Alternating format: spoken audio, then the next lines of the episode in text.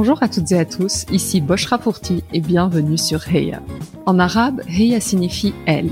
C'est parce que ce mot n'est pas suffisamment utilisé pour parler de réussite et d'ambition féminine que j'ai décidé de lancer ce podcast. Les inégalités et la sous-représentation liées au genre sont malheureusement une réalité, et une approche intersectionnelle ne fait qu'amplifier ces phénomènes.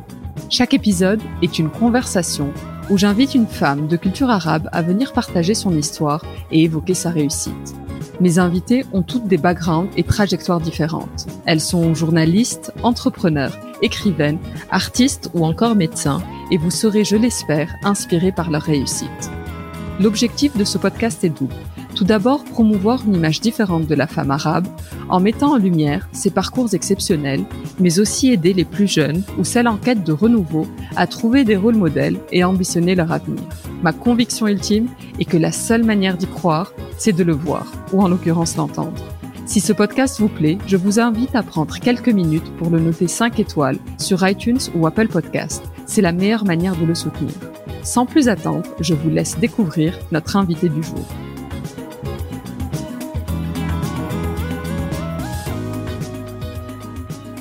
Cette semaine, je vous propose un épisode hors série. C'est l'enregistrement du Heya Talk, femme arabe dans le monde du podcast, organisé à Paris il y a quelques mois. Pour celles et ceux qui ne me suivaient pas à l'époque, les Heya Talks sont des événements physiques dont le but est de se rencontrer, échanger, partager et faire avancer nos idées sur des sujets spécifiques. Dans ce talk, co-animé avec mon amie Lisa de l'agence PR Lab, je reviens sur mon expérience personnelle avec Heya Podcast aux côtés d'un superbe panel de Heya. Fatma Torkani d'Arabia Vox, Nadia Slimani du podcast Nana et Asma El Baba du podcast Entre deux idées. Un très bel échange qui vous procurera, je l'espère, autant de plaisir que nous en avons pris ce jour-là. Très belle écoute. Bonsoir à toutes et à tous. On est euh, très très heureuse de vous recevoir euh, aujourd'hui. Moi, je suis très émue, je suis très stressée. On disait toutes, euh, on a l'impression d'être, euh, enfin, que c'est, moi, c'est mon deuxième mariage. Du coup, vous, allez assister à cinq mariages regroupés. Ça coûtait moins cher en électricité, un truc. Donc, euh, préparez-vous pour les you et, et, la fin de la fête. Non, on est, vraiment très très heureuse de vous recevoir, très très heureux de vous recevoir. Euh, les talks sont un partenariat entre Heya Podcast, donc le podcast que j'ai, avec Salon Noon, qui nous reçoit chaleureusement dans ce, dans ce magnifique endroit, et puis Arlab avec Lisa. On a un super panel qu'on va vous présenter dans quelques, minutes, mais, euh, mais en tout cas, ça c'est une série, une série de talks, une série de Heya Talk. Il y en a quatre pour l'instant et peut-être qu'il y en aura 50 en espérant que ça vous plaise et que, vous voulez revenir et que, ça favorise l'échange et, et qu'on s'enrichisse euh, toutes et tous euh, mutuellement. Donc le premier, c'est autour de la femme arabe et le podcast en avoir un autour euh, du journalisme, un autour des arts et le dernier euh, autour du thème de l'entrepreneuriat. Et, euh, et, on est ouverte à toute suggestion. Il faut dire à Sabre de continuer à nous recevoir encore pour d'autres événements. Donc je vous laisse pitcher notre cause à la fin, à la fin du talk. Donc comme je disais, je vais peut-être me présenter parce que je suis pas sûre que tout le monde me connaisse. je suis Boshra, je suis la fondatrice et l'animatrice du podcast Heya qui a pour but vraiment de valoriser les femmes de culture arabe, de, de les mettre en lumière, de les mettre à l'honneur, parce que je pense que c'est pas assez fait dans les médias traditionnels. Et, et vraiment, le but, c'est de créer des rôles modèles, d'inspirer des femmes jeunes et moins jeunes, pas toujours jeunes. Moi, je suis pas très jeune. Donc, il faut inspirer tout le monde. Et, et vraiment, le but, c'est de les mettre, de les mettre en lumière. Donc, euh, Lisa, je te laisse te présenter parce qu'on va co-animer le talk. Et je suis désolée, j'avais un truc hyper bien préparé, mais je vais aller dans tous les sens. On va, on va co-animer les talks. Et parce qu'on est dans le thème du, euh, excusez-moi l'expression, le cul entre deux chaises, je vais continuer sur ça. Je vais être animatrice et parfois, je vais répondre à certaines des questions étant, étant moi-même animatrice de podcast. Les questions que moi je vais te poser. Donc euh, bonsoir à toutes et à tous. Moi je suis Lisa Omara. Euh, j'ai fondé l'agence PR, qui est une agence de relations publiques, relations presse et production de podcasts. Et donc on a décidé avec euh, de monter euh, ces talks, ces Heya Talks, pour mettre en avant, comme disait Boshra, les femmes de culture euh, nord-africaine. Et on a choisi donc un panel de, trois podcasts, trois femmes qui ont des podcasts nord-africains. Et on va peut-être les présenter. Je vais commencer par présenter Nadia. Donc Nadia Slimani, qui est franco-marocaine, qui travaille aux Beaux-Arts de Marseille Je souligne Marseille parce que c'est Oui, important. Je suis venue de Marseille. Elle est venue de Marseille aujourd'hui et euh, Nadia a créé le podcast euh, Néaner qui, qui traite des identités nord-africaines. C'est un podcast dans lequel tu, tu interroges des hommes, des femmes pour euh, questionner leur rapport avec leur identité. On a Asma El Baba qui est devant nous et qui travaille chez Lops au marketing et qui a aussi un podcast qui s'appelle Entre deux idées. C'est un podcast qui questionne euh, la double identité en général, donc pas simplement la double identité euh, arabe, mais euh, ça peut être une double identité culturelle, euh, religieuse euh, ou d'orientation sexuelle. On a aussi euh, Fatma, Fatma Torkani, qui est franco-tunisienne. Fatma, elle est journaliste, elle a, travaillé dans différents médias, dont 28 minutes, Middle East Eye et le Courrier de l'Atlas. Fatma est également la, la fondatrice du média indépendant euh, Arabia Vox, et elle est également euh, la, la productrice et l'animatrice du podcast éponyme euh, qu'elle a créé en 2019. Pour commencer, euh, les filles, ce que je voulais vous demander, c'est la question de base, pourquoi vous avez décidé de créer vos podcasts. Je ne sais pas qui veut répondre euh, en premier, je vous laisse. euh. Fatma, t'as l'air lancée, non comme ça. Je- bah, pour commencer, déjà, merci beaucoup euh, Boshra et merci à Lisa euh, pour cette invitation. Je suis hyper euh, stressée et heureuse euh, d'être ici. Euh, c'est mon premier talk et enfin, pour moi, c'est. Je suis hyper contente d'être là, de voir des visages familiers. Voilà, c'est tout ça fait sens pour moi, donc merci infiniment. Pour répondre à la question, pour ma part, ça a été euh, à la fois, enfin, il n'y a pas eu on va dire la facilité un peu du storytelling voudrait que j'ai eu un déclic un moment dans ma vie, mais en vrai, ça a plus été une démarche sur le long terme. Il n'y a pas eu euh, de, de moment précis où je me suis dit je dois faire ça. Euh, ça a été autant sur le plan personnel. Moi, je suis tunisienne, je suis née en Tunisie. Je suis arrivée en France quand j'avais 8-9 ans. J'ai grandi plutôt, on va dire, dans dans un milieu populaire et puis ensuite j'ai évolué dans un milieu un peu plus privilégié euh, de par mes études et, mon travail. Et euh, toutes ces questions sur mon identité, euh, sur mes origines, euh, forcément, c'est des choses qui me travaillaient puisque euh, euh, plus j'avançais, plus on me renvoyait à ça. Et surtout, enfin, en grandissant euh, en France, où, c'est un pays où, euh, on est censé tous faire euh, un seul ensemble et une seule communauté. Donc, du coup, euh, je me suis mise un peu à décortiquer tout ça. Et euh, aussi, c'était un moment en 2019 où moi j'ai créé Arabia Vox. C'était un moment où il y avait énormément d'initiatives. Je voyais énormément de choses sur les réseaux sociaux qui me parlaient. Et du coup, euh, enfin, j'ai eu envie aussi de voilà d'apporter un peu ma, contribution. Et c'était aussi sur le plan professionnel, euh, puisque bah, en tant que journaliste, j'ai été amenée à travailler dans plusieurs rédactions et j'étais toujours étonnée, sans vraiment l'être, de voir que quand les pays arabes, les pays d'Afrique du Nord, les cultures euh, du Moyen-Orient, quand elles sont et ils sont abordés, c'est toujours par euh, des prismes euh, qui sont ceux de la guerre, le terrorisme, l'islam. c'est hyper réducteur et moi, ça correspondait pas du tout à, bah, à ce que je vivais en tant que femme arabe, tout simplement, euh, entre la France et la Tunisie. Et j'ai eu envie justement de d'inviter des gens, des artistes, des activistes, des, des politiques, des gens qui, enfin, comme toi, Boshra, dans, ton podcast, finalement, qui, euh, bah, justement, en fait, qui allaient montrer une autre face de, de, cette région-là et même de la diaspora et de nos vécus euh, qui sont tellement divers et compliqués euh, et qui sont très, très, très simplifiés en général dans, dans leur traitement médiatique. Donc voilà, c'est un peu pour, euh, pour toute cette raison-là que, que j'ai créé décidé de. Désolée, je suis un peu longue. Non, c'est très bien. Très bien. C'est le, c'est le but. Nadia, Euh, vas-y. allez, à mon tour. hein. Bah, je voulais vraiment vous remercier à nouveau pour cet événement. Merci Lisa, merci Boshra, merci Asma, merci Fatma et merci à tous et tous d'être là. Parce que si j'ai créé euh, Podcast, c'est avant tout pour vaincre la solitude en fait. Parce que moi, je suis la seule à être née en France dans ma famille, je suis la première. Et très tôt, je me suis sentie seule à vivre cette double identité, ce cul entre deux chaises, comme tu disais. Et en fait, le podcast que j'ai créé, c'est le podcast que j'aurais voulu entendre en fait quand j'étais plus jeune. Celui qui m'aurait peut-être évité beaucoup d'anxiété, beaucoup de beaucoup de, problèmes psychologiques presque, parce que j'en parle dans plusieurs épisodes de- du fait que, ça peut être une vraie souffrance en fait de vivre dans, dans un monde où tu es tiraillé entre plusieurs euh, injonctions. Donc c'était vraiment la volonté de valoriser la diversité, la pluralité de nos identités, parce que j'ai l'impression qu'on veut souvent nous mettre dans des cases, qu'on nous fantasme, qu'on nous exotise, qu'on décide à notre place qui on est et qu'on parle à notre place surtout. Et ce qui est beau dans tous les projets qu'on mène, c'est qu'on parle en notre nom. Et, euh, et c'est ça que je voulais faire et que vous faites toutes et tous. Et le nom de Nana Podcast, c'est parce que Nana, il me semble que, que tout le monde, qu'on soit d'origine nord-africaine ou pas, on, sait plus ou moins que c'est la menthe. Et je ne sais pas pour vous, mais moi, la menthe, c'est un peu la boisson qui me rappelle bah, les, les, retrouvailles familiales, en tout cas les discussions. Et, c'est ce que j'essaie de faire dans, ce podcast, c'est inviter quelqu'un à parler de son histoire, sans préjuger, juste euh, lui dire euh, raconte-moi ta vie, et se rendre compte qu'en fait, on a tous pour point commun d'être d'origine nord-africaine, mais en fait, on a plein, plein d'histoires différentes. Et, et voilà, je veux aussi donner, euh, donner des exemples aussi à d'autres personnes, leur dire que, que comme moi j'aurais voulu entendre quand j'étais plus petite, que je pouvais être qui je voulais en fait. Et euh, voilà, donc c'est avant tout une thérapie, vous l'aurez compris. là, j'ai l'impression d'être en thérapie de groupe avec vous, donc je suis trop contente. Et, sincèrement, extrêmement émue et touchée de, votre présence et, euh, et, et, de ce qu'on est en train de faire tout ensemble. On va pas pleurer tout de suite. Bonsoir à toutes, salut, et surtout à toutes, je suis désolée, il n'y a pas beaucoup d'hommes. Si, si, heureusement, salut Thibaut. On l'a mis à ma droite, n'oublie pas. ça fait de la diversité, on le voit dans le fond et tout. Donc, euh, je m'appelle Asma. Euh, j'ai euh, créé entre deux idées, idée, un I et un D, comme l'identité. Pourquoi je... Alors, j'ai terminé mes études. J'ai fait un mémoire sur la représentation de la communauté LGBTQ+, au travers du marketing en France depuis les années 50. Voilà, c'était du Proust. mais en fait, en interrogeant toutes ces personnes, je me suis dit, ok, c'est super intéressant et j'ai envie de le faire vis-à-vis de mon identité à moi.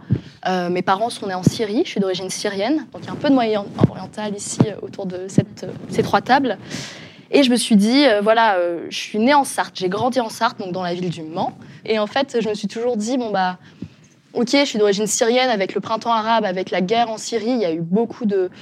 Je vais vous dire un exemple, ok. Il y a quelques années, on me disait, la Syrie, ah ok, il fait froid en Syrie. Et en fait, on comprenait pas que c'était pas la Sibérie, mais que c'était un pays du Moyen-Orient. Ah, je t'assure, je t'assure. Mais j'avais 10 ans. Allez, tu vois, ça passe. Et puis, depuis qu'il y a eu le printemps arabe, depuis 2011, on me dit, mais la Syrie, euh, attends, euh, ça va? Ta famille, ça va? T'es réfugié, non? Bah, Attends, mais tu parles bien français quand même pour une réfugiée. Et je pense que j'avais envie de faire ça. Contexte, j'étais dans une école de commerce, donc ça résume beaucoup de choses. Et voilà, j'avais envie de d'ouvrir mes chakras. Je pense que c'est un peu comme ce que tu dis, tu vois, c'est une thérapie. Et j'invite ces gens autour d'une table et on échange. Voilà, c'est pas forcément que des questions. Je veux aussi faire part de ce que je pense, de ce que je ressens au travers de ce que ces gens me disent, qu'il s'agisse euh, d'identité de, genre, d'orientation sexuelle, d'origine ethnique, de culture, de sujets tabous au niveau de la famille, de toutes ces questions en fait. Merci. Et euh, Bouchra, moi je te retourne la question parce que toi aussi tu as un podcast. Donc euh, toi, pourquoi est-ce que tu as décidé de, de créer Heya Podcast? Bah, les raisons sont assez multiples. Euh, il y a trois raisons, et je vais commencer. Je suis désolée, je fais parler les gens, et quand je parle, on m'arrête pas, donc arrêtez-moi un moment. euh, c'est trois raisons en fait. J'habite euh, en Angleterre, je ne sais pas si vous le savez, enfin certaines le savent. J'habite euh, à Londres, et en partant à Londres, des fois en partant, on prend du recul sur les choses, et je me suis rendu compte que la manière dont les différences étaient perçues, dont elles étaient vécues, était très positive. Et, et rapidement, j'ai fait le contraste avec la France, et je me suis dit mais pourquoi? En fait, ils ont raison, c'est hyper cool du différent. C'est hyper cool, tu vois les choses différemment, tu ramènes quelque chose de différent à la table. Et je me suis dit, euh, on rate probablement quelque chose. La deuxième raison, c'est que j'évolue mon vrai job, malheureusement, je devrais pas dire ça. Mon vrai job, euh, je travaille en finance. Et la finance, n'est pas un milieu des plus diversifiés. Il y a un vrai plafond, plafond de verre. À partir d'un certain niveau, c'est compliqué. Et moi, au moment de la pandémie, je pense que c'est là où je me suis vraiment rendu compte de, de toute mon identité, du fait que j'étais une femme, que j'avais les contraintes d'une femme, d'être de culture, de culture arabe, etc. J'ai une enfant, j'étais confinée, je devais travailler, je devais m'occuper de ma fille, et je me suis rendu compte que, bah, que c'était compliqué, que ça m'aiderait pas du tout à avancer. Et, euh, et, je me suis dit, euh, j'écoute beaucoup de podcasts, beaucoup de podcasts de femmes, et quand j'écoutais les podcasts, je recherchais des noms de femmes qui, qui résonnaient ou qui avaient un, une connotation imparable. Et j'en trouvais pas sur des podcasts, des séries de 30, 40, 50. Il y en avait une, deux. Et je me suis dit, c'est trop dommage. Moi, autour de moi, il y a des super nanas, il y a des hey, il y a de dingues. Et, et je n'entends pas leurs histoires. Et la troisième raison, c'est euh, ma fille. J'ai une petite fille, là, c'est la séquence émotion pour moi.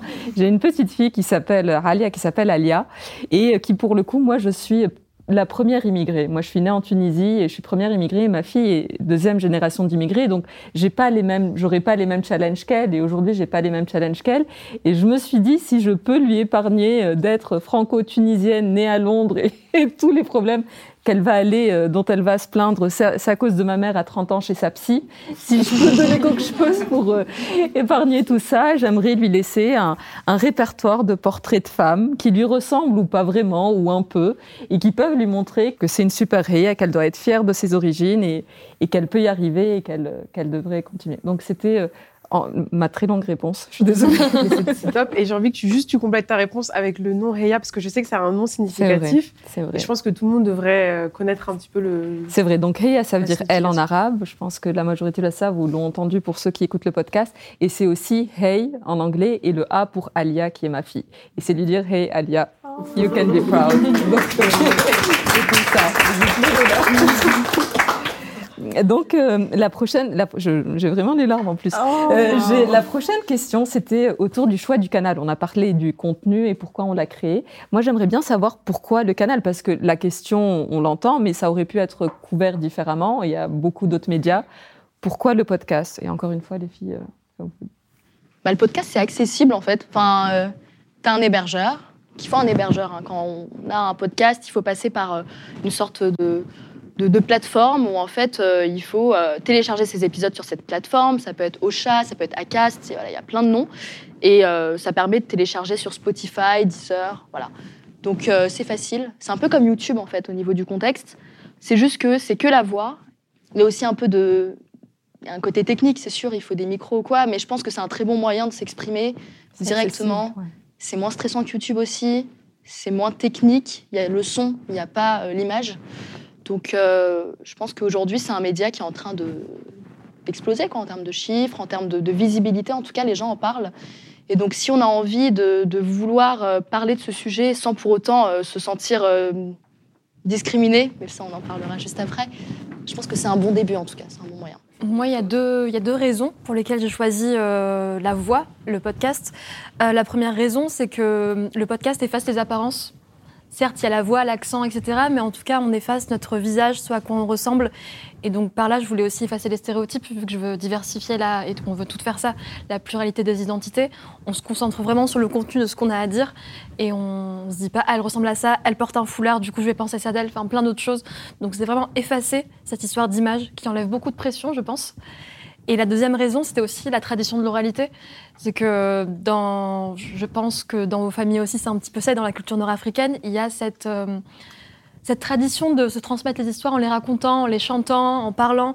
Et, euh, et la voix est très importante. Moi, ma mère, elle parle pas français, par exemple, et euh, elle m'a transmis des émotions par les chants qu'elle me chantait, les, plein de choses. Donc, je pense que la voix, c'est très porteur d'émotions, et c'est comme ça que je voulais raconter des histoires. Moi, pour ma part, euh, bah, un peu euh, comme Nadia, je pense qu'il y a cette pression déjà de qu'on ne nous voit pas. Et aussi, moi, c'est une des raisons pour laquelle je me suis engagée dans, ce métier-là. C'est vraiment de, en fait, de donner la parole aux autres, d'écouter, d'entendre les autres. Donc, du coup, le podcast, je trouve, c'est vraiment le, moyen parfait, finalement, de le, faire. Euh, il y a aussi, bien sûr, c'est accessible. Moi, il y a des épisodes que j'ai enregistrés à l'iPhone. Il y a, une vraie accessibilité technique. En fait, pour le sujet que j'aborde, qui est l'arabité, de questionner l'arabité selon euh, les invités que je reçois, euh, en fait, ça a été il y a eu un moment où le podcast est arrivé un peu en force en France. Et euh, moi, j'ai, enfin, j'ai commencé à écouter. J'avais l'impression que justement, c'était un, peu un, c'était un peu un média de l'alternatif où on allait entendre parler d'histoires sur le féminisme, sur la sexualité, sur les identités, qu'on n'entendait pas dans les médias un peu euh, traditionnels, euh, que ce soit de la presse écrite ou de la télé. Donc c'est pour ça que le podcast m'a attirée parce que j'ai commencé à écouter des sujets un peu comme le mien à travers des podcasts et je me suis dit mais c'est cool en fait c'est un un médium qui permet d'aborder ces sujets-là sans pour autant euh, faire de la vidéo ou l'écrit. Il y a aussi un truc c'est pas très accessible puisque tout le monde ne va pas lire un, article en long, en large, en travers. Alors qu'un podcast, moi, enfin moi la première quand j'écoute euh, des podcasts, c'est quand je fais mon ménage ou je vais faire mes courses ou je me promène. Euh, c'est pas, il n'y a pas un moment euh, solennel en fait. Ça peut nous accompagner partout. Et je, ouais, je pense, enfin, c'est un peu pour tout ça que. que Mais toi, du coup, du coup, Fatma, tu as, un média qui est plus complet. C'est pas que le podcast. Quelle est la différence, peut-être, les retours que tu as ou, l'impact du fait de la voix, comme tu disais, euh, par rapport aux autres, aux autres canaux? Alors, faut ça, enfin, même si c'est accessible techniquement, moi, je trouve que ça reste quand même un média élitiste dans le sens où euh, c'est surtout une certaine euh, catégorie, on va dire, socio-professionnelle qui écoute des podcasts. Moi, enfin, il y a plein de gens de ma famille, par exemple, qui n'écoutent pas des podcasts. Ma mère, le premier podcast qu'elle a écouté, c'est Arabia Vox. Donc, euh, enfin, il y a plein d'amis à, moi aussi. Enfin, je leur ai fait écouter Arabia Vox et après, ils ont commencé à écouter des podcasts. Quand on développe notre contenu à côté, en fait, c'est aussi une façon de ramener des gens qui seraient pas du tout familiers au podcast, de les ramener vers les podcasts et, euh, et, aussi, enfin, des fois, euh, par exemple, on va aborder quelque chose euh, à travers euh, un de nos podcasts et le fait d'avoir un média à côté, surtout un média sur les réseaux sociaux, ça permet aussi une vulgarisation de certains de nos sujets parce que des fois, ça peut être trop long, trop compliqué à écouter. Enfin, tout le monde n'a pas le temps et surtout, tout le monde n'a pas, enfin, c'est pas forcément accessible de de se poser et d'écouter vraiment, par exemple, 40 minutes d'interview. Ça permet ça, du coup, le, le fait qu'on a développé du contenu sur notre média qui est du coup maintenant sur les réseaux sociaux. Et il y a plein de gens qui arrivent à travers, euh, à travers ça pour écouter ensuite euh, ce qu'on fait sur, euh, sur nos podcasts. Les filles, vous l'avez toutes souligné, mais le, podcast, c'est vraiment le média de l'intime, en fait. C'est ce qu'on qu'on a toutes ressenti, et c'est pour ça que vous avez voulu créer vos podcasts. Moi, je vais aller un tout petit peu plus loin en vous demandant, et notamment à toi, Nadia, est-ce que tu penses que pour faire un bon podcast, il faut dépasser le stade de l'interview et aller vers l'intime? Et je pose cette question parce que Nadia, tu as fait un épisode qui s'appelle D'où je viens. C'est un épisode qui a été charnière, enfin, qui, représente euh, une évolution charnière dans ton podcast puisque euh, c'est au moment où tu t'es lancée toute seule et c'est au moment où je pense les écoutes ont complètement euh, décollé. Donc, qu'est-ce que tu pourrais nous dire sur ça? Est-ce que c'est le média de l'intime? Est-ce qu'il faut dépasser le salut de l'interview? Qu'est-ce que tu en penses en général? Alors oui, c'est vrai que pour la petite histoire, je l'ai pas dit, mais le podcast, on l'a commencé à trois.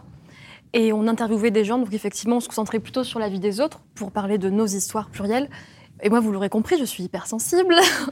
et donc l'intime, euh, c'est ma manière de communiquer. J'aime beaucoup euh, me concentrer sur, sur, euh, sur l'intimité, les récits de vie. Mais j'avais peur. J'avais peur de parler de mon histoire, de l'histoire de ma famille. Je suis assez pudique à la base. Je voulais protéger les miens. Et, euh, en fait, il y a eu un moment euh, assez, euh, oui, comme tu dis charnière, c'est que j'ai découvert une psychologue en fait dans un épisode de Kif Taras, une psychologue qui s'appelle Raki Kassi. Et son, son discours m'a beaucoup touchée. Et donc, j'ai fait quelques consultations avec elle. Et lors de la première consultation, elle m'a expliqué qu'elle fonctionnait euh, par, euh, par, une espèce d'enquête sur notre famille. Donc première séance au téléphone parce que donc je suis à Marseille et elle est à Paris. Donc elle commence à me dire qu'est-ce que faisaient tes grands-parents, combien de frères et sœurs ont, tes parents? Et moi je dis là mon dieu mais je sais pas à peu près 10, je sais pas, je, savais pas trop ils ont une ferme. Enfin je répondais vraiment à côté et je me disais merde je sais vraiment pas, je connais pas mon histoire en fait et, et j'ai que des réponses approximatives. Donc euh, j'ai raccroché et je suis allée sur Le Bon Coin, j'ai acheté un micro enregistreur et je suis allée interviewer mes parents.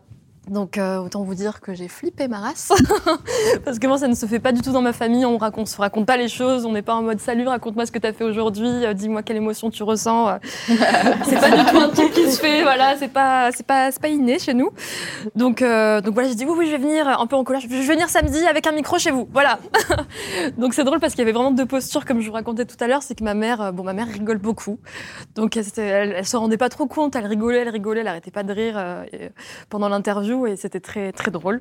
Et alors que mon père, il est vraiment arrivé en costard dans le salon. c'était tellement drôle. Bon, sur une posture un peu comme ça. Oui, qu'est-ce que je vais te raconter? Il a pris sa voix bien grave, bien sérieuse et tout. Tel point que ma mère est venue pour rigoler un moment, il l'a engueulé et tout. En disant, non, non, c'est sérieux, là, on fait une interview. Enfin bon, c'était. Euh... Désolée, je... mais c'était tellement un moment important dans ma vie, enfin, qui m'a qui m'a beaucoup marqué. Et, euh... et donc j'ai enregistré ça sans savoir ce que j'allais en faire parce que, comme je vous dis, je voulais pas parler de ma famille publiquement. Je voulais garder ça pour, pour moi, juste pour mon histoire et pour, euh, pour un héritage familial. Et en fait, deux mois après, ma famille a attrapé le Covid, en fait, euh, toute ma famille, moi y compris. Et en fait, mes parents ont eu un Covid très grave qui fait qu'ils ont été plongés dans, le, dans un coma artificiel, en fait, euh, en réanimation, euh, enfin la totale. Donc d'un coup, ton monde s'effondre et on te dit que tu vas perdre tes deux parents.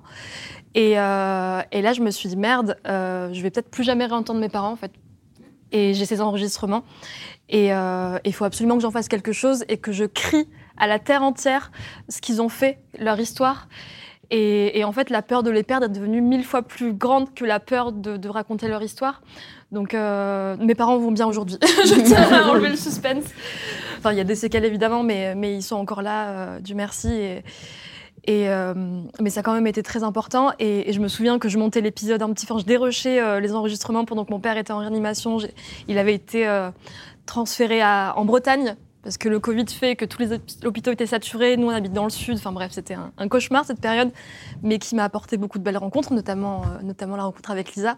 Donc, euh, donc je sais que tout a un sens et que c'est pas pour rien que, que tout ça est, arrivé. Bref, voilà, cet épisode est sorti et dans cet épisode qui est en ligne, que vous pouvez écouter, qui s'appelle Donc d'où je viens, on entend la voix de mon père et la voix de ma mère qui racontent bah, d'où ils viennent, leur histoire les raisons pour lesquelles euh, ils sont en France, euh, tout ce qu'ils ont vécu. J'ai appris plein de choses. J'ai appris que mon père avait fait une grève de la faim pour avoir ses papiers français. À 30 ans, je ne savais pas encore que mon père avait fait une grève de la faim quand même. Enfin, c'est incroyable. Et ils n'ont pas écouté l'épisode, évidemment. enfin, ma mère, elle l'a écouté vite fait en disant Oui, oui, tu l'as mis à la radio, ça la fin euh, Enfin, c'est très drôle. Et ouais, c'était. Et en fait, oui, depuis ça, j'ai beaucoup moins peur. Et, et j'ai assumé. Et effectivement, c'est à ce moment-là que j'ai commencé à faire des épisodes seuls. Et j'ai complètement assumé ce côté très sensible qui, qui, fait partie de moi. Et je me suis rendu compte, en fait, moi qui me suis beaucoup construite en contradiction avec mes parents, en mode je suis pas du tout comme eux et tout. En fait, je suis la photocopie de mes parents. j'ai vraiment tout pris, j'ai tout Et en tout cas, je vous conseille ça, d'interviewer de, vos, proches, qui que ce soit, hein, vos parents, vos cousins, vos voisins d'enfance, j'en sais rien. Mais ça m'a apporté tellement de choses et, ça m'a appris beaucoup sur moi parce qu'en fait, euh, comme vous le savez, les traumatismes on hérite des traumatismes aussi et de plein de choses, donc ça, ça m'a beaucoup éclairé et ça m'a fait faire un bond gigantesque dans ma vie. Et désolé, j'ai beaucoup parlé. Je sais même pas si je réponds encore à la question, mais, mais, raison. mais c'était pour, ouais, pour vous expliquer ma. Je vous ai dit que c'était une thérapie. Hein. c'était pour vous expliquer ouais, pourquoi j'ai décidé voilà, d'assumer à fond ce côté intime et, et en fait de ne plus porter de masque, en fait, d'être comme, comme je suis. Parce que je pense qu'on se met beaucoup de pression, qu'on est toutes des personnes qui, qui faisons beaucoup, qui, sont, qui sommes multitâches, qui voulons faire bien pour bien représenter. En même temps, on ne représente pas, on fait comme on peut. Et on est multiples et diversifiés, et c'est ce qu'on veut porter. Donc, euh, donc voilà, juste. Euh, là, j'ai décidé de souffler, d'être comme, euh, comme, euh, comme j'étais dans la vraie vie dans mes épisodes. Et c'est pour ça que, que, que j'ai décidé d'aller dans, dans, la voie de l'intime. Voilà pour ma longue réponse. ouais, bah, franchement, elle est très très intéressante et je trouve que ça représente bien en fait euh, le, le, but des podcasts en fait, c'est d'aller dans l'intime, de mm. comprendre. Puis nous, ça nous aide aussi à comprendre aussi nos identités. Et franchement, si je peux vous donner un conseil, c'est écouter cet épisode ce soir si vous l'avez pas déjà fait parce qu'il est très puissant, franchement, très très puissant. C'est difficile de de passer à autre chose. Euh, et de pas pleurer. Je, tiens très bien, je tiens à dire. Tu nous as donné les larmes aux yeux, franchement. Oui, bah, moi aussi, là. Asma, je voulais te demander, parce que toi, dans ton podcast, tu ne couvres pas que l'identité, euh, euh l'arabité. Euh, tu as, as, as, des invités qui viennent de, de, de différentes... De partout, ouais. De partout. Et j'étais intéressée de connaître comment l'approche identitaire était vécue par, par ces communautés-là versus par rapport à l'Arabie. Enfin, les gens d'origine euh, d'origine euh, arabe. Je pense qu'avant tout, il y a surtout des points communs. C'est pour ça que j'ai fait ce podcast en fait et que j'ai voulu généraliser. Je voulais pas en fait faire un truc. Euh, je, je, voulais pas appuyer sur les différences. En fait, j'ai réalisé à quel point il y avait beaucoup plus de points communs. Et donc, déjà, c'est un bon point. Il y a énormément de personnes qui me disent, des personnes blanches, des personnes asiatiques, des personnes, des Mexicains. il y en a de il y en a tout en fait. Je pensais qu'il y avait certains tabous familiaux, par exemple, qui étaient que, voilà, arabes, quoi. Et puis en fait, euh, pas du tout. Ils m'ont dit, mais c'est exactement pareil, nous, de notre côté. Alors, pas exactement dans, dans les faits, mais il y a déjà euh, beaucoup de points communs. Je me retrouve dans ce qui est dit, dans, voilà. Et puis après, les différences, je pense que c'est avant tout euh, la culture méditerranéenne, de manière générale, aussi les Italiens qui sont aussi beaucoup touchés par ça. C'est, il y a un rapport à, à la pudeur qui est très présente chez, chez les personnes euh, voilà, moyen-orientales, dans mon cas, mais aussi Afrique du Nord. J'interroge notamment trois personnes d'origine marocaine qui ont un, rapport à, à, la religion, aux tabous familiaux qui est très, très ancré. Il y a un truc dans les familles arabes, c'est la culpabiliser. Enfin, la culpabilisation, je vais y arriver. J'ai fait LV5 français. Et en fait, on est. Je trouve que vraiment il y a une manière euh, de transmettre euh, un peu la peur, en fait. Euh, enfin, en tout cas, moi, c'est ce que j'ai vécu dans ma famille. Il y a une transmission de la peur, notamment de mes parents. Papa n'écoute pas ce passage, s'il te plaît. Attention, il n'écoute pas mes podcasts. Allez, c'est mon même combat. Et, ouais, il y, a un rapport à ça qui est très présent parce qu'en fait, c'est aussi le syndrome de la première génération d'immigrés. C'est des personnes qui sont arrivées en France. Mon père est arrivé, il voulait faire médecine, comme beaucoup de population arabe, il s'est rendu compte de la difficulté à, être intégré, à s'intégrer, et au final, il a tout fait pour l'être, quitte à avoir euh, à faire face à des remarques racistes. Il m'a toujours dit voilà, mets de la dentelle, arrondis les bords, fais en sorte euh, qu'on soit gentil, quoi. Faut vraiment donner la meilleure image de soi-même. Et en fait, euh, il y a eu un décalage entre cette génération-là, mes parents, et moi, mes sœurs. J'ai quatre grandes sœurs, on est cinq filles, zéro garçon. Et il y avait un décalage, parce que moi, j'ai grandi dans une situation plutôt stable. Euh, la Syrie, je l'ai connue avant la guerre, j'ai pas été depuis. Alors que mes parents, euh, ils sont arrivés et ils, ont transmis cette peur, en fait, parce qu'ils n'ont pas déconstruit ça avant. Et je pense que c'est beaucoup de familles arabes qui sont touchées par ça. Euh, notamment quand on est une femme. Être une femme racisée de façon de manière générale, c'est jamais facile dans un pays occidental. Et de manière générale, de façon, être une femme tout court, hein, c'est jamais facile. Donc ouais, je pense qu'il y a tout ce sentiment de culpabilité, de dire mais attends, mais pourquoi je sens ça alors qu'en fait tout va bien autour de moi quoi. Il y a ce décalage. Et c'est aussi pour ça qu'on travaille souvent plus. ouais, Il y, a- il y a beaucoup de d'enfants de ouais de Prouver sa légitimité. Exactement. toujours. C'est hyper intéressant. Boshra, moi je voulais te poser une question parce que euh, quand, on, quand on écoute ton podcast, c'est que des parcours de femmes. Et je voulais savoir pourquoi est-ce que tu as voulu faire un focus sur les femmes? Pourquoi est-ce que tu n'as pas voulu inviter des hommes? À l'inverse avec les filles où vous, vous avez intégré les hommes. Et du coup, on va commencer par. Je pense que je pense qu'il faut que je l'assume. J'ai un côté féministe de par euh, l'histoire de ma famille. Euh, J'ai grandi dans une famille de femmes euh, assez fortes qui assumaient, qui se défendaient euh, en Tunisie. Ma grand-mère, bref, sans rentrer dans le détail, mais qui était qui était déjà qui était assez engagée sur ce sujet-là. Et en plus, comme je le disais tout à l'heure, euh, l'une des raisons, c'était me trouver des rôles modèles à moi. Donc il y a l'intersection entre le genre et l'ethnicité, et aussi la- ce que je vais laisser à ma fille entre guillemets qui, qui ma fille est, est- est une fille donc. Euh, donc donc il y a vraiment il y avait cette lignée un peu écrite ou, euh, ou qui était évidente pour moi de, de rester sur les femmes. Et, et, et je, et je, je dis pas que il ne faut enfin je pense que le combat doit se faire avec les hommes. Il y en a un juste derrière aussi, hein, tu le vois pas, mais. C'était pour ça. Non, mais je le, pense- je le pense sincèrement. Mais donc, c'était c'était vraiment euh, pour répondre à ma question initiale, qui était euh, les rôles modèles pour moi et ma fille. D'accord. Et les filles, du coup, vous avez choisi euh, d'intégrer des hommes. Est-ce que c'était une volonté de votre part ou est-ce que c'était même pas une question où vous n'y avez pas forcément pensé euh? Euh, moi, perso, c'était pas une. Enfin, je, me suis pas. C'était pas quelque chose de réfléchi. En fait, comme mon podcast, je voulais qu'il traite de l'arabité, dans ma tête, je me disais, il faut qu'il y ait le plus de parcours et de genre. Enfin, il faut que ça soit diversifié. Par exemple, rien qu'en termes d'origine. Euh, J'ai déjà eu. euh, bah, mon... Ma dernière invitée, c'est Lina Soualem. C'est Elle est française, mais d'origine aussi euh, palestinienne et algérienne.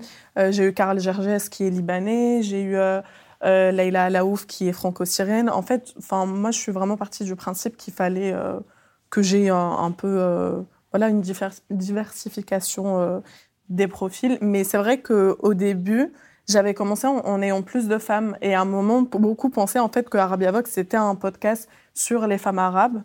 Donc voilà, c'était pas quelque chose de réfléchi, mais par contre, avec le recul, je me rends compte que c'est beaucoup plus agréable d'interviewer des femmes que de C'est vrai Et pourquoi justement ça, ça nous intéresse de Parce que, savoir bon, je dis pas que bon, mes invités hommes vont apprécier. Oui, c'est vrai. Il va Non mais, euh, euh, non mais c'est vrai, enfin, je pense qu'il faut le dire. Moi, je pars du principe que voilà, il faut être honnête. Même moi, les, les, les, les, les personnes que j'ai préféré interviewer, c'était des femmes parce que je pense que quand on est une femme et qu'on interviewe une femme, surtout dans mon cas, enfin, majoritairement, c'est des femmes qui viennent soit d'Afrique du Nord, euh, du Moyen-Orient. Il y a plus un, un truc qui se passe. Et euh, malheureusement, après, c'est pas le cas de tout le monde, mais euh, malheureusement, des fois, je trouve que les hommes, et j'ai pas- enfin, je dis même pas ça que dans le cadre de mon podcast, mais aussi plus généralement dans le cadre de mon travail de journaliste, les hommes peuvent être un peu coincés, des fois, je trouve, et enfin, c'est vraiment dommage, mais ils sont un peu coincés dans une représentation d'eux-mêmes. Enfin, tu vois, tu parlais de l'intime, mais du coup, ce truc-là d'arriver à l'intime avec un homme dans une interview, que ça soit podcast, presse écrite, c'est beaucoup plus difficile. Et moi, enfin, je l'ai ressenti, par exemple, euh, avec un homme, je vais faire beaucoup plus de relance, ça va me prendre beaucoup plus de temps, euh, faut briser une, gla- une glace et tout, alors que avec les femmes, il y a moins ce, ce truc-là. Hmm. En tout cas, de, enfin, de ce que moi je ressens, quoi. C'est vrai que moi aussi, je me suis pas posé la question au début. Je me suis dit, le seul point commun, c'est que tout le monde soit d'origine nord-africaine. Mais c'est vrai qu'en fait, avec du recul, j'ai beaucoup plus de femmes que d'hommes. Je sais pas pourquoi, peut-être que j'ai été plus attirée parce que j'ai ce point commun avec ces femmes d'être une femme et de peut-être me reconnaître plus dans leur histoire. mais en fait, j'ai voulu me poser ces questions au-delà du genre, de la question du genre. Je voulais pas du tout cibler les femmes. Euh, et, j'ai eu deux hommes, je crois seulement, c'est vrai, sur beaucoup d'épisodes. Donc en fait, c'est pas beaucoup.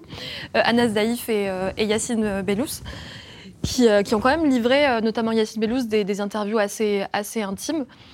Mais, euh, mais c'est important pour moi quand même d'inclure les hommes. Ça me fait bizarre de dire ça en tant que grande féministe, d'inclure les hommes. mais comme quoi on peut être intersectionnel, inclure les hommes, euh, je n'ai rien contre les hommes. Et euh, c'est bizarre. non, il y a mon père aussi comme interviewé, j'oublie. Et non, en fait, je, me rends compte aussi que dans qu'il y a beaucoup de stéréotypes en fait sur les hommes d'origine nord-africaine qui souffrent énormément d'injonctions à la virilité on les catalogue souvent comme, euh, ben, on le voit à la télé, hein, quand on parle d'un homme nord-africain, c'est pour, euh, pour, pour les pires histoires. Euh, voilà, soit il bat sa femme, soit ça c'est un terroriste, mais il n'y a, y a, rien d'autre, il n'y a pas de sensibilité et autres. Donc non, non, j'espère avoir beaucoup plus d'hommes dans, dans, mon podcast et, et je cherche, si vous avez des idées d'hommes, si vous toutes et tous avez des idées d'hommes à interviewer d'origine nord-africaine, c'est avec grand plaisir. Et, et c'est vrai qu'il y a un rapport à la pudeur qui est très particulier et je pense que justement ça fait partie des injonctions qu'on leur a, leur a données. Les femmes, elles sont là pour le côté sensible, intime, s'occuper des enfants, etc. Et les hommes, ils travaillent, ils sont costauds et ils pleurent pas, alors qu'on sait très bien que c'est pas vrai. Mais non, j'espère justement développer de plus en plus ça et rencontrer encore plus d'hommes et montrer que les hommes pleurent aussi. On va faire en sorte. on va faire entendre, on va les faire chialer. et toi euh, Moi, alors, c'est carrément un invité qui m'a. Alors, j'ai autant d'hommes que de femmes. J'ai même aussi. Je, dépasse la question de genre, en fait, vu qu'il y a la question de l'orientation sexuelle, de l'identité de genre, surtout l'identité de genre j'ai un invité, j'ai eu un invité qui s'appelle Omar, qui est d'origine, euh, qui est marocain. D'ailleurs, c'est ça qui m'a choqué. Ça m'a moi-même déstabilisé qu'il soit marocain. Donc, il est né au Maroc, il a grandi au Maroc, et pourtant, il a un point de vue qui est, il est très ouvert d'esprit. Et je sais que ça peut paraître très bizarre comme ça, hein. mais en fait, il me parlait et il avait aucune limite, il s'arrêtait pas. Il est journaliste aussi, donc ça aide beaucoup. Il est déjà, il, appartient à une certaine, euh, à une certaine CSP+. Et en fait, je lui ai dit, j'ai fait, tu sais quoi, Omar, je pensais que tu étais français. Il est franco-belge. Enfin non, il est belgeo-marocain. Je pensais que tu étais belge d'origine marocaine et pas l'inverse. Euh, pas marocain qui a vécu euh, en Belgique parce que sa mère, parce que son père, bon bref. Et il me disait, mais je sais, ça m'arrive souvent. J'ai même des Marocains eux-mêmes qui me disent, ah mais je pensais que tu étais français en fait.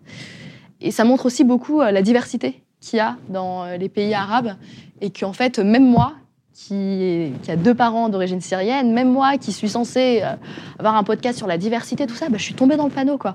J'ai regardé, j'ai fait, je suis désolée, ça peut paraître complètement cliché, mais je pensais que c'était l'inverse. Il me fait, je sais, et, et voilà, et c'est pour ça que j'ai envie de parler aussi. quoi. Non, mais c'est super intéressant ce que tu dis. En plus, je viens de me rappeler qu'il y avait aussi Nabil Wakim comme homme, parce qu'il ne faut pas que j'oublie les hommes, attention. Mais euh, c'est vrai qu'en fait, c'est super juste ce que tu dis, parce que ça nous rappelle que nous-mêmes, on a des stéréotypes en fait sur, euh, sur le, ce qu'on défend. Donc, euh, donc c'est important de se rappeler, de se surprendre nous-mêmes et de se dire Ah, mais en fait, j'avais une idée reçue sur ce mec. En fait, il est ultra sensible, ou en fait, il a vécu ça, je pensais pas du tout. Et, et oui, juste être autocritique, en fait, et se rendre compte que dans notre propre communauté, même si j'aime pas ce mot, on est aussi raciste, on est aussi sexiste et, et plein d'autres choses. Ouais, et je pense que le plus important, c'est de déconstruire tout ça. Mm. C'est qu'en fait, c'est constamment un chemin. En fait, à partir du moment où tout est parfait et qu'on est ultra féministe, ultra machin, bah, désolé, mais qu'est-ce qu'on se fait chier, quoi? Bah Il n'y a plus d'évolution mm. et t'apprends plus. Et ça peut paraître très bullshit américano, euh, voilà, hein, mais. Mais c'est vrai, quoi, tant qu'on continue à apprendre et tant qu'on continue à, se faire, à se gourer sur certains sujets, quitte à ce que ça soit très tabou, en ce moment il y a la question de la cancel culture, bah c'est pas grave. Et puis, YOLO. Je voulais euh, discuter euh, des podcasts indépendants euh, par rapport aux podcasts qui sont produits par des, par des studios. Et Fatma, ma, question, elle est plutôt ciblée à toi parce que tu es la seule du panel d'aujourd'hui qui a travaillé chez un studio de podcast, tu as travaillé chez Paradisio, je ne sais pas si je suis censée le dire, Paradisio et Illummedia. Et, et j'étais intéressée de savoir un, peut-être la différence principale pour tout le monde, parce que tout le monde ne sait pas forcément comment ça fonctionne entre les, podcasts indépendants et les autres, mais aussi ce que je voulais savoir, c'est euh, est-ce que les choix des sujets et des problématiques qui sont traités dans un studio versus indépendant sont différents et est-ce qu'il y a la pression du coup de, rendre la chose rentable qui fait qu'on traite, on traite et on choisit les sujets par un angle un peu pécunier et rentabilité? Bah, De mon expérience, moi, je dirais que bah, déjà, la grosse différence, c'est les moyens. C'est euh, chose que nous, euh, enfin, tout ici, on a des podcasts indépendants, on jongle entre notre taf, euh, enfin, 40 000 trucs à la fois. Et, euh, et faire ça, enfin, c'est sur notre temps libre. Du coup, euh, c'est pas euh, nous pour l'instant, on n'est pas rémunérés pour faire ça sur Arabia Vox. C'est vraiment un truc qu'on fait, voilà, un peu pour nous, euh, comme tu dis Nadia, et, pour euh, ceux qui nous ressemblent. Donc c'est les moyens, c'est les moyens. euh, Aujourd'hui, il y a des gros studios de podcast qui, sont là, qui sont installés, voilà, qui, sont bien implantés dans, dans le marché et qui ont beaucoup de moyens. La plupart, enfin. Font beaucoup du brand, par exemple, donc travaillent beaucoup avec des marques en même temps qu'ils euh, qui font leur propre podcast. Donc, il y a, y a un objectif de rentabilité. euh, c'est des, des boîtes, quoi. C'est des entreprises. D'ailleurs, c'est marrant parce que la plupart, c'est des startups. C'est pas des médias tels qu'on l'entend.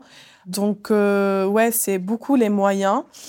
Les personnes qui ont fondé ces podcasts-là, qui ont été, pour beaucoup, elles ont été euh, précurseuses, en fait, euh, sur ce marché-là, puisque ça, c'est quelque chose qui vient des États-Unis, le, podcast. C'est des personnes, enfin, généralement, qui ont déjà euh, un gros bagage et qui viennent de d'autres médias, mais de gros médias. Donc, du coup, c'est pas des gens qui, enfin voilà quoi, c'est un marché, c'est il y a de l'argent qui en qui est en jeu. C'est pas, fait pas ça non plus euh, pour la bonne cause, un peu comme nous. Mais voilà, c'est pas du bénévolat. C'est des gens qui ont déjà leurs contacts, qui ont voilà, qui ont eu assez de bagages pour pouvoir se lancer, pour pouvoir créer leur studio de podcast. Donc il y a tout ça qui rentre en jeu et forcément il y a une reproduction de, de ce qu'on trouve dans les grands médias, à savoir euh, un entre-soi, un élitisme. C'est pas des gens qui viennent de quartiers populaires, euh, qui sont issus de la diversité, en tout cas très peu, même si certains vont un peu plus dans cette direction-là. Je pense que maintenant on est un peu moins dupes, euh, vu qu'il y a eu quand même pas mal d'enquêtes qui Ouais. sont sorties euh, ces derniers temps dans la presse, notamment. Il y a une enquête euh, De sur Mediapart. Mediapart, Mediapart, ouais, ouais. sur Mediapart qui, qui abordait justement en fait le- l'exploitation des auteurs dans les studios de podcast et même je dirais des fois le décalage total entre les valeurs revendiquées dans les podcasts et ce qui se passe réellement dans ces boîtes-là. Donc euh, voilà, ça reste un système euh, qu'on peut trouver euh, dans, dans les grands médias. Après, pour euh, ce qui est des thèmes liés aux identités, en fait, c'est toujours la même chose, mais que ça soit les identités euh, arabes, noires, asiatiques, ou que ça soit les identités, les identités de genre. En fait, enfin, moi, je trouve ça un peu dommage parce que, par exemple, quand moi j'ai lancé Arabia Vox, je travaillais à ce moment-là dans de grands médias, et quand je parlais de mon idée, beaucoup de, de personnes euh, décisionnaires dans ces médias-là me disaient ah mais c'est super et tout, bon c'est très niche, mais c'est c'est bien. Et euh, un jour, je me réveille et je vois qu'il y a des podcasts qui fleurissent tous les jours sur l'Algérie, alors que euh, c'était censé être niche. Donc, il y a ce truc d'interroger un peu l'universal- l'universalité d'un sujet selon qui l'aborde. Et euh, bien sûr, quand c'est une femme arabe, quand c'est une femme algérienne, quand c'est une femme noire qui aborde un sujet qui la concerne, c'est niche. Mais par contre, quand c'est un grand studio qui est où il y a majoritairement, des personnes blanches et aisées, là, ça devient universel. Moi, ça, enfin, tant mieux. hein. C'est très bien que là, il y a de plus en plus de podcasts sur l'Algérie, sur la guerre d'Algérie, etc. Tant mieux. C'est des sujets, faut absolument en parler. Mais euh, c'est des sujets qui sont faits en, général sans les personnes qui les abordaient quand c'était des sujets niches. Et, euh, à, ce niveau-là, il y a un peu une réappropriation, je trouve, euh, je trouve de, ces sujets-là, même enfin, du féminisme inter- intersectionnel. C'est le féminisme intersectionnel. Il y a énormément de, femmes, de militantes afroféministes, de journalistes qui ont parlé. Et puis, il y a eu les gros euh, studios de podcasts qui sont arrivés. Et le féminisme intersectionnel, c'est devenu un peu. euh, voilà. donc, euh, donc voilà, moi je trouve qu'il y a un peu ce, truc-là de d'universalité et de niche. Quand est-ce que c'est universel, quand est-ce que c'est de niche? Et, et forcément bah, les moyens qui changent selon qui le fait. Et, euh, et puis euh, surtout la réappropriation du, travail des autres. Quoi. Donc euh, c'est ça qui est un peu dommage. Ça reste, enfin c'est cool qu'il y ait du, du podcast, que ça... Maintenant, il y a du podcast partout, tous les médias ont, ont un, voire plusieurs podcasts, mais ça serait bien que ces podcasts, comme on le disait, c'est un média qui est accessible techniquement, d'où le fait que, par exemple, nous, on a pu le faire. Ça serait bien que, ça, que ces studios-là aussi prennent en compte les, les, les podcasts indépendants et, et surtout que les pod- podcasts indépendants, contrairement aux États-Unis, on n'a pas du tout la culture du, du sponsor, Ouais. euh, des pubs. tu as des gros podcasts euh, indépendants aux États-Unis qui ont pu euh, s'autofinancer, etc. En France, on n'a pas du tout ça. Quoi. Désolée, c'était un peu euh, Non, mais. Mais en fait, c'était très bien parce que ça, ça embraye justement sur la, la, la, question suivante. Justement, on- tu parlais des, des podcasts sur l'Algérie. Donc, je pense que vous avez tous remarqué que ces dernières semaines, il y a eu au moins 5-6 podcasts sur l'Algérie qui ont émergé. Type, euh, il y a eu euh, Sauce algérienne de Spotify. euh, euh, au nom de Safia chez Binge Audio, euh, il y a eu LSD, la série documentaire là, de France Culture, euh, euh, Fragment d'Algérie aussi de Paradiso Média, là où, là où tu as travaillé. Et en fait, euh, la question, que, bah, du coup, toi, tu as répondu déjà un petit peu, Fatma, mais tu peux compléter. Euh, euh, vous, vous avez choisi la voie du, du podcast indépendant parce que bah, ça fait sens, parce que vous, vous racontez votre propre histoire euh, toutes, toutes les quatre, en fait. Il y a eu Leila Israr au départ qui l'avait fait avec euh, Talab, je sais pas si vous vous en souvenez, Ouais. mais ça appartenait quand même à Binge À Binge Audio. À. Binge Audio. Donc, Binge Audio, faut rappeler que c'est. Ça appartient quand même au groupe Les Échos Le Parisien, donc c'est quand même un gros média. Le podcast, il a disparu rapidement. Bizarrement, au bout d'une saison, on l'a plus revu. Donc euh, là, avec toute cette émergence de podcasts sur l'Algérie, qui sont portés par des gros studios euh, et surtout qui sont qui ne mettent pas du tout en avant les, les personnes algériennes et qui ont vécu ou des, les- des petits enfants euh, d'Algériens. Enfin, il y a que quelques épisodes. Au Qu'est-ce nom que de vous en Safia, il me semble que C'est c'est le fait seul. par... Ouais. Bah, au nom de Safia, il y a aussi Fragment d'Algérie qui aborde un petit peu le sujet de- sur les premiers épisodes. Mais quand même, il y a une parole qui est beaucoup portée sur, euh, sur, les, sur les enfants de pieds noirs, euh, sur les harkis, etc. Ouais. Mais le sujet principal, quand on parle de la guerre d'Algérie, ça reste quand même euh, les, les, enfants, les, les enfants et les petits-enfants d'Algériens, en fait, qui se sont battus pour l'indépendance de l'Algérie. Et vu qu'on commémore les, le 60e anniversaire là, dans quelques jours, qu'est-ce que vous, vous en pensez du fait que, que ça soit d'autres personnes qui s'approprient vos sujets? Fatma, tu as déjà répondu, mais qu'est-ce que vous en pensez, euh, même, même en une phrase hein? Bah, en fait, moi j'ai du mal à répondre à cette question parce que je ne me, enfin, je suis pas concernée directement, je suis pas d'origine algérienne, donc euh, rien que par ma réponse, je montre que j'ai envie que ce soit les concernés qui parlent de ça en fait et qui disent ce qu'ils ce qu'ils ressentent. Mais effectivement, je pense que c'est très important que les personnes concernées soient mises en avant, que ce soit elles qui participent à ces podcasts et que ce soit elles qui soient, bah, qui récoltent aussi euh, les bénéfices de, de tout ça. Et encore une fois, c'est toujours pas ça. L'histoire est toujours intéressante quand c'est les autres Ouais. qui parlent de nous et quand c'est nous qui parlons de nos histoires. Là, par contre, euh, c'est moins intéressant ou c'est de niche, comme tu disais. Et euh, je fais juste un une petite parenthèse, c'est que tu as parlé tout à l'heure d'un sujet qui est très important, qu'on n'a pas trop abordé, c'est la précarité en fait. Ouais. La précarité qu'on vit, parce qu'on reste quand même des femmes qui sommes non blanches et qui sommes euh, tout de même extrêmement précaires, je trouve, parce que comme tu disais, enfin, je vais parler de, de mon point de vue, mais je pense que c'est un petit peu le même pour toutes. Moi, j'ai un travail à temps plein en fait. Je travaille 35 heures par semaine, j'ai un travail qui me plaît, j'ai de la chance, mais le podcast, c'est le soir entre 20h et 22h, c'est les week-ends du coup qui ne sont pas des week-ends, c'est des frais, c'est plein de choses comme ça. Et encore une fois, j'ai l'impression qu'il y a une espèce de charge qui se rapproche un peu de la charge mentale que peuvent porter des femmes, etc., de charge qu'on veut tellement porter ce sujet, aller de l'avant, faire du bien aux autres. C'est pas un sacrifice. Je, considère pas ça comme un sacrifice et je pense que vous le faites tous par passion et par amour, mais il y a quand même des moments de fatigue et, je veux quand même parler de ça, du fait que on se fatigue beaucoup à faire ça, qu'il y a même des, je sais, il y a des femmes dans, dans- dans l'audience qui sont aussi euh, sur ce genre de projet et, et qui sont extrêmement engagées. Mais, mais je trouve ça important de parler de, de ce sujet, du fait que peut-être que sur les réseaux, ça a l'air trop cool, trop facile et tout, et en fait, on n'est pas du tout payé pour ça. Euh, Lisa est ma productrice, mais je ne la paye absolument pas. Sachez qu'elle euh, travaille euh, gratuitement et par amour avec moi. Mon monteur et, et la personne qui co-réalise et enregistre les épisodes ne- ne- n'est pas payé non plus. Et en fait, pour la petite histoire, moi produite en fait au tout début. Et, euh, et j'ai quitté cette boîte de production parce que les seules personnes qui étaient payées, c'était des hommes blancs. Coucou si vous nous regardez. et les seules personnes qui n'étaient pas payées, bah, c'était nous en fait, les personnes concernées. Donc euh, donc c'est la boîte choix. a disparu en plus. Oui. Voilà, enfin bref, une, grande une grande histoire. Mais, mais voilà, enfin, c'est un choix d'être indépendante parce qu'on veut parler de nous avec nos voix, par nos propres moyens, mais c'est énormément de sacrifices, euh, des sacrifices euh, financiers, des sacrifices de santé. Et, euh, et voilà, je tenais juste à dire que quand même, on reste des personnes précaires qui, qui faisons ça pour nous et pour les autres. Mais, mais c'est important de le rappeler, donc c'est encore plus rageant.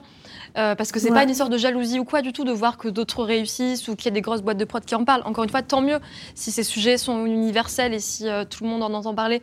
Mais il faut quand même que les personnes qui sont concernées arrivent à vivre en fait et arrêtent de souffrir pour, euh, pour faire exister nos histoires. Mais, mais je suis entièrement d'accord parce que c'est un point qui est très important, la, la précarité. Et comme tu disais, on, on le fait tous de manière bono, hein. bénévole. Euh, mais en tout cas, par rapport à, au, au- au grand studio, comme tu disais, c'est pas une histoire de jalousie, mais c'est une histoire plus de réappropriation des Mhm. sujets. Pourquoi est-ce que c'est eux qui vont euh, se réapproprier des, des sujets? Moi, par exemple, alors, je sais qu'il y en a aucune qui est algérienne. Moi, je suis pas censée normalement. euh, euh, parler, mais je vais juste prendre la parole une toute petite minute sur ça.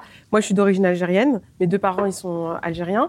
Et, euh, et quand j'ai écouté Sauce algérienne, par exemple, j'ai été extrêmement choquée. Dans le titre, on Le peut titre, le déjà. Hein, euh, sauce ouais. algérienne, Sauce algérienne, on on parlait de la quand guerre, même de la guerre d'Algérie, Ouais, et de morts et de, de morts, d'une guerre qui a fait euh, des milliers de morts. Et le titre, il correspond pas du tout à l'ambition en fait.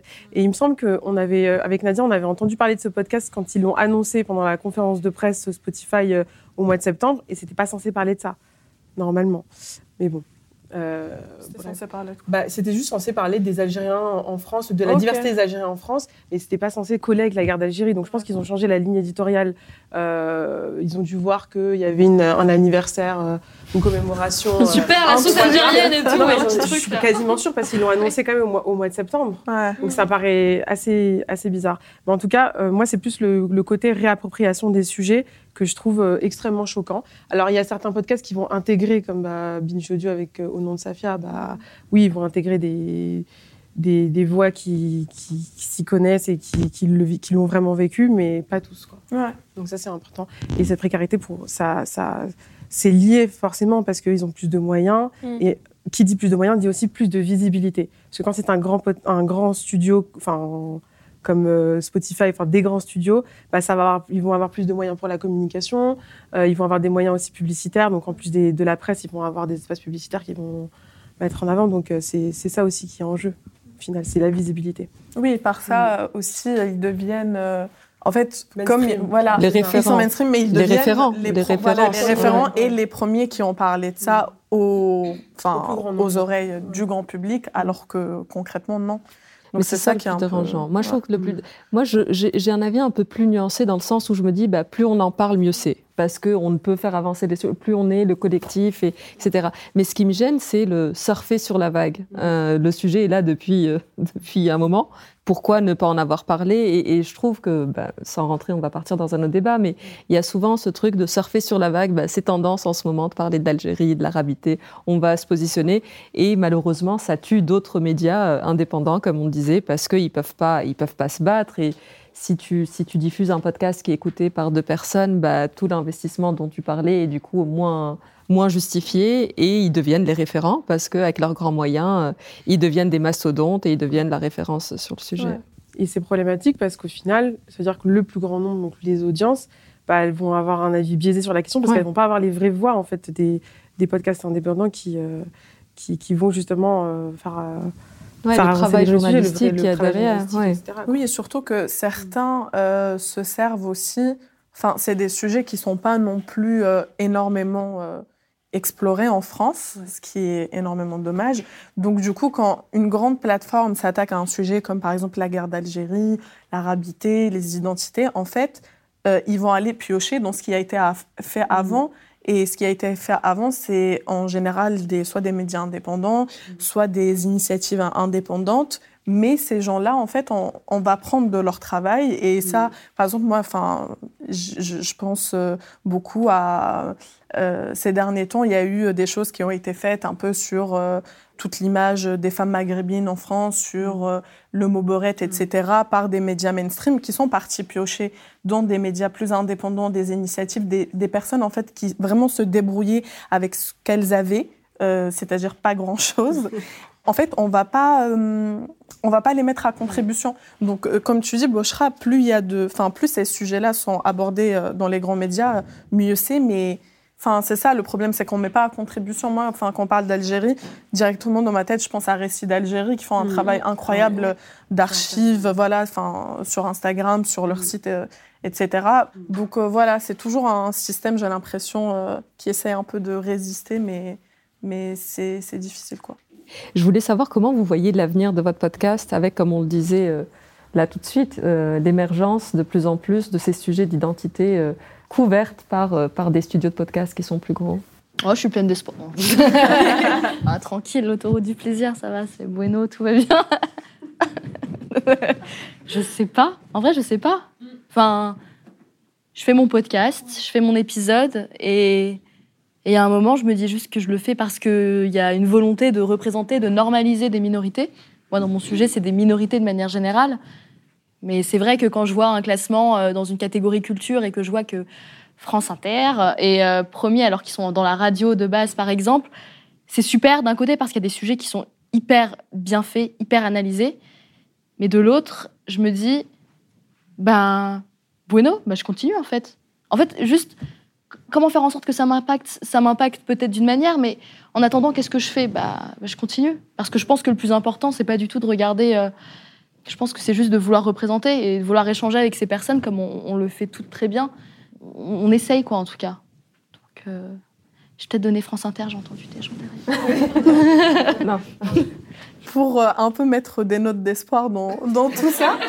Euh, il y a Ager euh, Ben Boubaker qui a fait une super série pour LSD sur France Culture sur justement le mouvement, un, un, mouvement syndicaliste de l'immigration nord-africaine. Donc il y a quand même des choses qui, bon, ça reste assez timide. Moi, la première, enfin, tu vois, j'ai déjà proposé plein de trucs. C'est très difficile d'y accéder et de rentrer dans ces institutions-là parce que c'est des institutions et c'est beaucoup le bouche à oreille qui marche, mais voilà, il y a des petites choses quand même qui, qui sont là. Euh, euh moi, enfin, les premiers aussi podcasts, euh, beaucoup sur euh, les femmes maghrébines que j'ai entendues. Je vais encore reciter France Culture, mais ça a été justement France Culture. il y a eu une série, je me souviens plus du nom de, de l'autrice qui s'appelait Être une arabe en France, oui. qui était incroyable. il y avait Fatma Bouvet de la Maisonneuve qui était, qui était invitée. C'est Adila Benejaizou voilà, qui avait fait ça, qui avait fait aussi les années boom, les années boom qui étaient incroyables. Donc il y a quand même voilà des, des, choses qui se passent, il y a quand même euh, des, on va dire les, les lignes essaient un petit peu de bouger. En plus, ce qui était super avec ces séries-là, c'est que enfin c'était 100% euh, des femmes maghrébines qui mm. étaient euh, interviewées. Il y avait ce truc de l'intime, des générations. Moi, je suis pas du tout algérienne et pourtant, enfin, ça m'avait énormément mm. touchée. Donc, il y a quand même voilà des petites mm. choses qui, qui se passent et qui évoluent. Et puis, enfin, pour ma part je, continuerai à faire mon podcast parce que déjà, de un, je le fais pour moi un peu de façon euh, égoïste.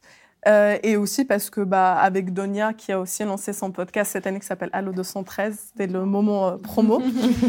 si, vous voulez, si vous voulez écouter un bon podcast sur l'Algérie, en fait, on le fait aussi parce que bah, les gens qui nous ressemblent, qui sont peut-être pas vus comme étant le grand public ou qui sont de niche, bah, nous, ils nous écrivent mm. et ils sont hyper contents et il y en a plein qui veulent témoigner, qui, qui nous disent Ah, c'est au fait euh, sur ça, j'aimerais trop euh, vous raconter ce qui m'est arrivé sur ce sujet-là, etc. Donc, je pense que c'est ça la raison d'être aussi des, des podcasts indépendants, c'est d'être dans l'échange avec nous-mêmes en premier et aussi bah, avec, euh, avec les autres, ceux qui nous ressemblent. Et puis, si ça peut brasser plus de monde, bah, tant mieux, quoi. J'ai envie de rajouter une note d'espoir quand même, c'est juste ce genre d'événement, ça montre qu'en fait la solidarité et la sororité qu'on a entre projets, Déjà, on s'est toutes contactées, on s'est pas dit ah elle fait un podcast sur ça, j'ai pas du tout envie de lui parler. Non mais elle, elle, est, c'est de la concurrence. Enfin jamais, moi aucun de mes invités n'a refusé en fait, alors que j'étais, enfin je suis personne, je ne suis pas connue, je ne suis pas beaucoup suivie, et j'ai euh, tapé à des portes de gens de compte Instagram, euh, en disant coucou, salut, je fais un petit podcast, ça te dirait Et oui, en fait, ils ont toujours dit oui et ils ont toujours accepté avec euh, avec beaucoup de bienveillance et de patience de, de, de leur temps. Donc euh, je pense que moi j'ai pas d'ambition particulière avec mon podcast euh, et du coup je me compare pas forcément à ces médias-là. Et euh, je sais pas si c'est l'éloignement avec Paris ou quoi, je sais pas d'où ça vient, mais en tout cas j'avance un peu comme toi à, vue quoi. J'avance, je fais mon podcast, ça me fait du bien, c'est ma petite thérapie. Voilà, je rencontre des gens, c'est cool, on boit du thé, trop bien. Mais mais oui, nana. Et, mais je me rends compte que, ouais, en fait, vous toutes, c'est l'exemple même qu'on est sur la bonne voie, en fait, qu'on se tire pas du tout dans les pattes, qu'on est plutôt fiers les unes des autres et que qu'on s'encourage et qu'on veut faire des choses ensemble.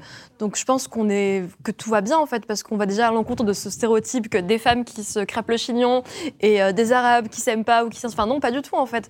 On est en train de dire euh, soyons ensemble, soyons forts et fortes et, continuons à, parler de nos histoires. Donc non moi je, enfin je suis plutôt optimiste sur l'avancée. Il faudrait juste un peu plus d'argent, mais ça.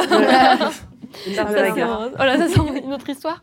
Mais en tout cas, sur, euh, je pense vraiment qu'on est en train de vivre un moment, un moment incroyable en fait, vraiment une génération ultra forte parce que on n'a pas forcément connu l'immigration ou en tout cas on est les dernières générations à être nées euh, dans notre pays. Et Et ouais, on fait, on fait des choses extraordinaires où on monte cette diversité. Et moi, il y a plein d'amis ou d'entourages no- qui sont blancs, ou en tout cas euh, pas nord-africains, qui écoutent le podcast, qui se reconnaissent, qui disent Ah ouais, je ne savais pas, je connaissais pas, et qui écoutent. Enfin, je pense qu'il y a plus de curiosité, plus de bienveillance.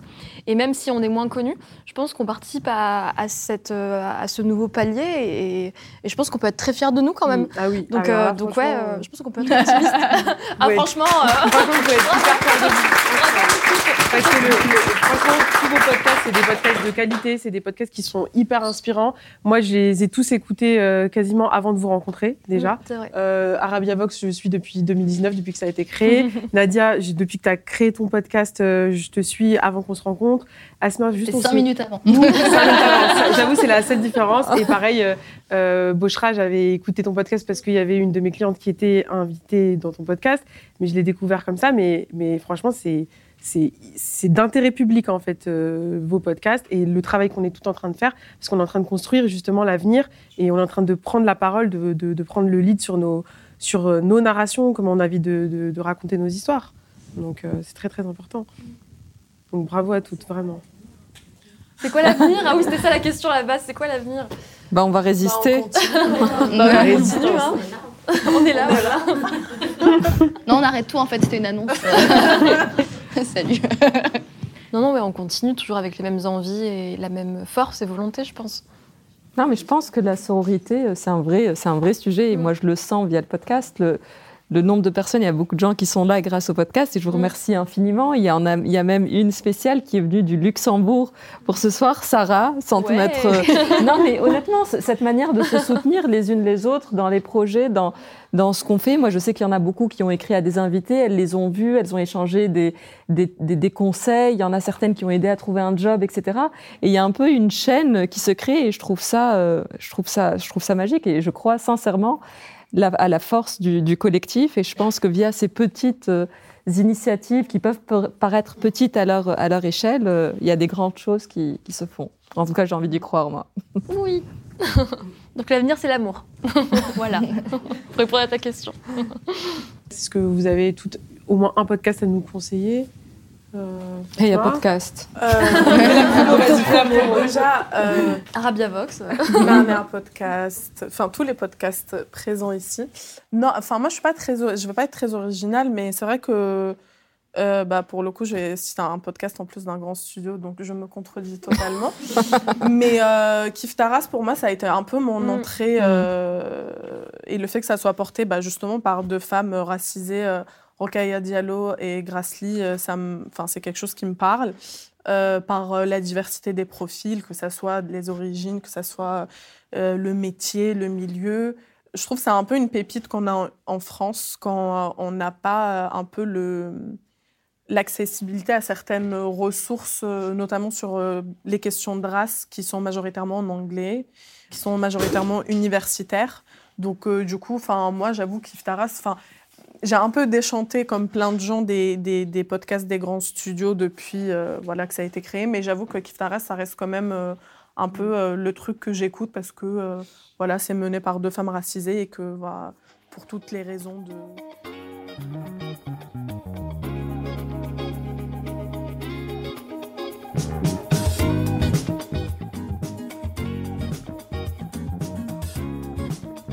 Cet épisode de Heya est maintenant terminé.